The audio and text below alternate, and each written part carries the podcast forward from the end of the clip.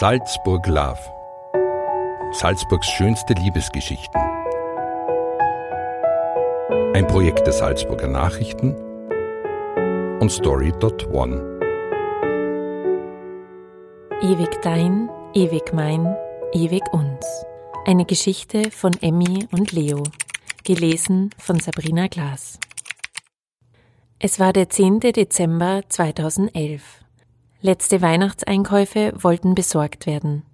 Wir tauchten ein in das geschäftige Treiben der Getreidegasse und genossen den vorweihnachtlichen Zauber. Meine Freundin und ich wollten den Tag zusammen in Salzburg verbringen. Endlich mal wieder Zeit haben für stundenlange Gespräche, gemütlich die Hände wärmen an einem Kaffeeheferl und den Duft der Weihnacht einatmen. Wir sind früh losgefahren, Weihnachtslieder falsch und viel zu laut mitsingend, aber egal, hört ja zum Glück niemand. Gewünscht haben wir uns zauberhafte Flocken, die vom Himmel auf uns herniederschweben. Bekommen haben wir kontinuierlichen Salzburger Schnürregen. Auch gut. Salzburg ist eben bei jedem Wetter einzigartig.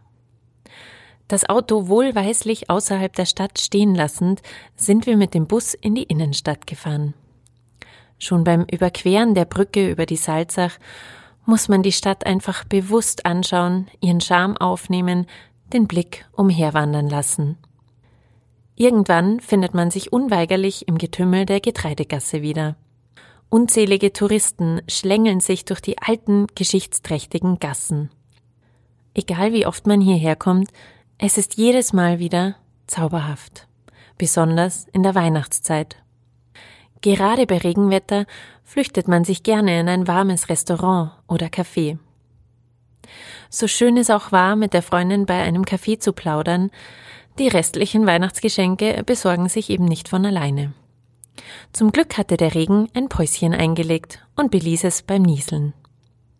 Gerade als wir abbiegen wollten und dem Trubel entfliehen wollten, sehe ich ihn.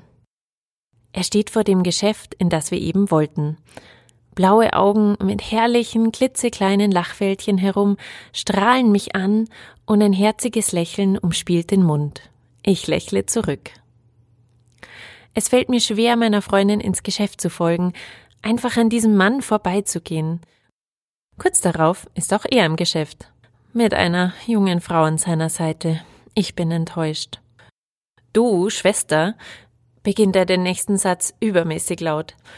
Ich schmunzle innerlich und irgendetwas hüpft freudig herum. Meine Freundin drängt zum Gehen und notgedrungen folge ich ihr. Auch er folgt mir. Ich spüre im Rücken seinen Blick.